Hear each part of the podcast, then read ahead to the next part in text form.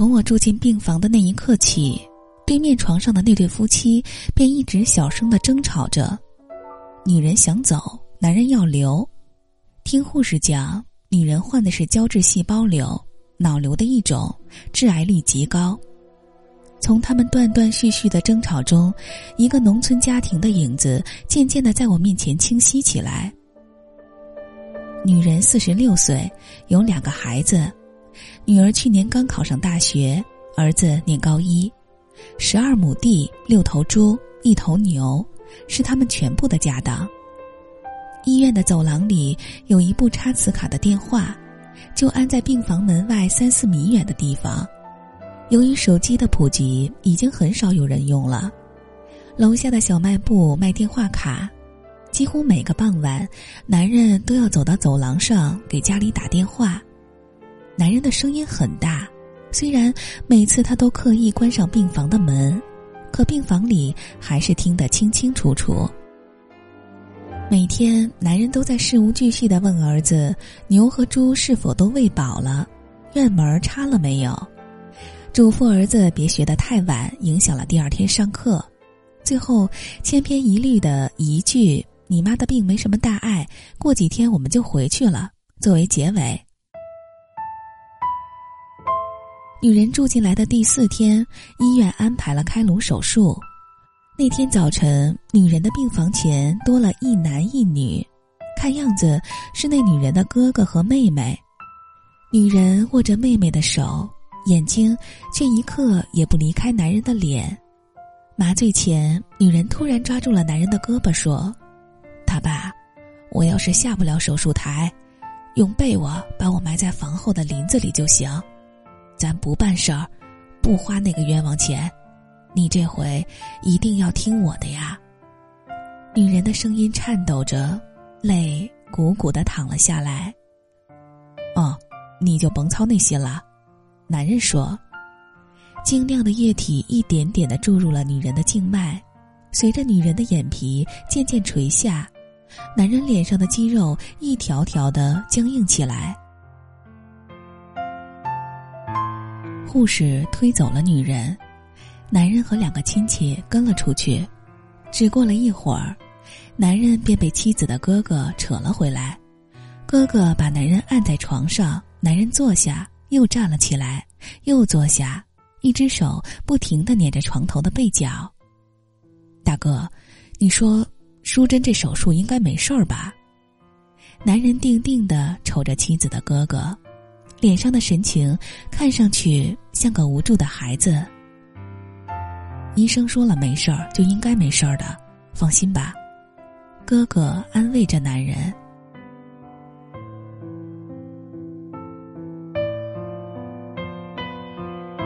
二十分钟后，男人又出去了。过了一会儿，又被哥哥扯了回来。如此反复了五六次，终于，女人在大家的簇拥下被推了回来。女人头上缠着雪白的纱布。脸色有些苍白，眼睛微微的闭着，像是睡着了。手忙脚乱的安排好了女人，男人又出去了。回来时手里拎了一包东西，一向都是三个馒头几片榨菜便打发了一顿饭的男人，这次破天荒的买回了一兜包子。男人不停的劝妻子的哥哥和妹妹多吃点儿。自己却只吃了两个，便端起了水杯。那个傍晚，不知是忘了还是其他原因，男人没给家里打电话。晚上，病房里的灯一直亮着。半夜，我起来去厕所，看到男人坐在妻子的床头，像尊雕塑般一动不动的瞅着女人的脸。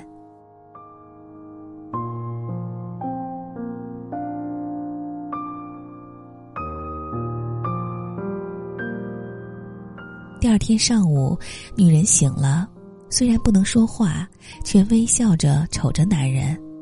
男人高兴的搓着手，跑到楼下买了许多糖，送到了医生办公室，送到了护士台，还给了我和临床的山西老太太每人一把。女人看上去精神还不错，摘掉氧气罩的第一天，便又开始闹着回家。男人无奈，只得像哄孩子似的，不停的给女人讲各种看来的、听来的新鲜事儿，打发时间。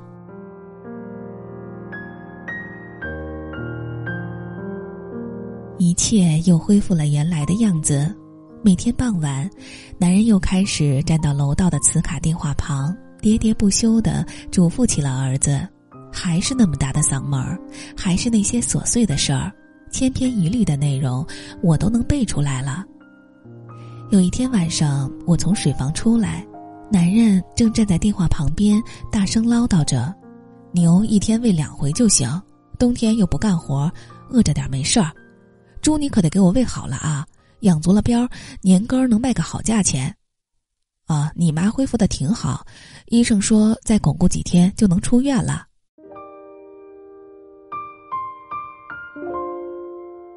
男人自顾自的说着，一边的我看得目瞪口呆。那一刻，我惊奇的发现电话机上根本没插磁卡。撂了电话，男人下意识的抬头，看到我脸上错愕的表情。我指了指电话，男人这才意识到自己忘了往电话上面插磁卡了。男人的食指放在嘴边儿。示意我别出声，赵大哥，这会儿不担心你家的猪和牛啦？我一脸疑惑的瞅着男人，小声问了一句：“牛和猪早托俺七哥卖掉凑手术费了。”男人低低的回答，随即冲我做了个鬼脸儿，用手指了指病房的门。我恍然大悟，原来男人的电话不是打给家中儿子的。而是打给病床上的妻子的。那一刻，我的心再也无法平静。为他，为他，为他们的爱情。原来尘世间还有如此让人动容的真情，没有玫瑰的浪漫和海誓山盟的矫情，他们的爱早已被细细密密的岁月针脚缝合成一件贴身的衣服，提及暖身。相依为命，那份细腻而隽永的恩情，在朝朝暮暮的相依相伴中，沉淀出了人世间最美的爱情旋律，平凡质朴，入骨入髓。老街长椅，我和你。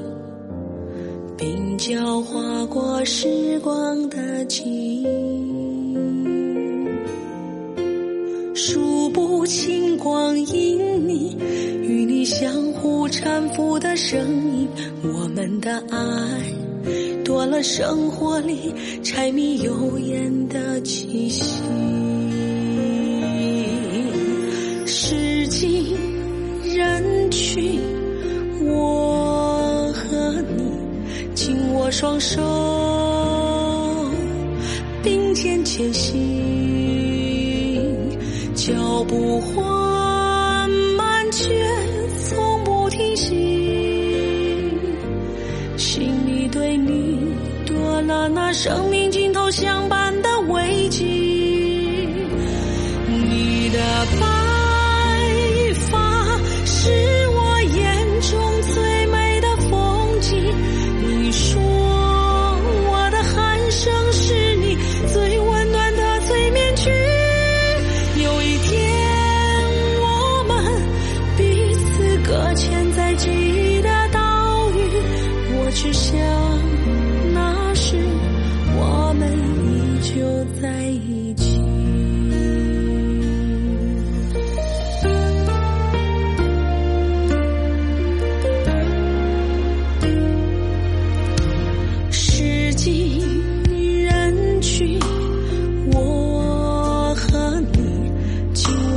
手并肩前行，脚步